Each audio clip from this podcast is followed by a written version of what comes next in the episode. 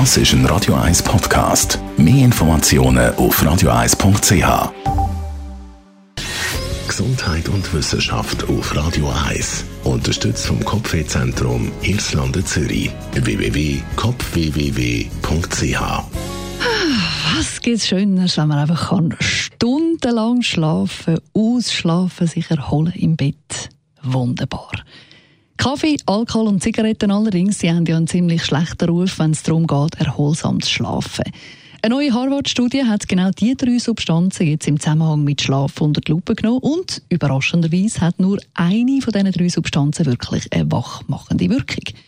Für ihre Studie haben die Wissenschaftler jeweils das Schlafmuster von fast 800 Leuten untersucht die einzelnen Studienteilnehmer, die haben das Schlaftagebuch geführt und sind zusätzlich am Handgelenk auch mit verschiedenen Parametern unter die Lupe genommen worden. Sie haben so ein Messgerät dreit in der Nacht.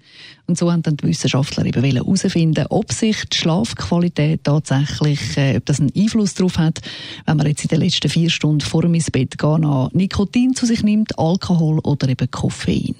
Überraschenderweise ist es nicht der Kaffee, der sich als grösster Schlafkiller herausgestellt hat, sondern Zigaretten. Und zwar mit Abstand. Die, die nämlich Zigaretten geraucht haben am Abend, die haben weniger erholsam geschlafen und sie sind auch in der Nacht immer wieder aufgewacht. Und genau das ist mit Kaffee oder mit Alkohol nicht passiert. Zwar hat auch Alkohol dazu geführt, dass Versuchspersonen weniger erholsam geschlafen haben, aber eben nicht im gleichen Ausmaß wie mit Zigaretten.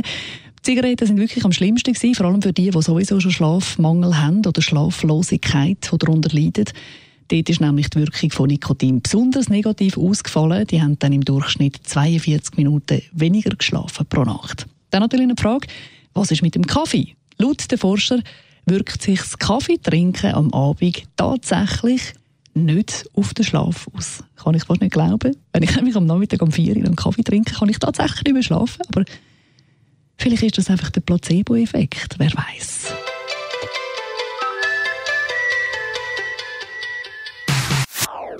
Das ist ein Radio 1 Podcast. Mehr Informationen auf radio1.ch.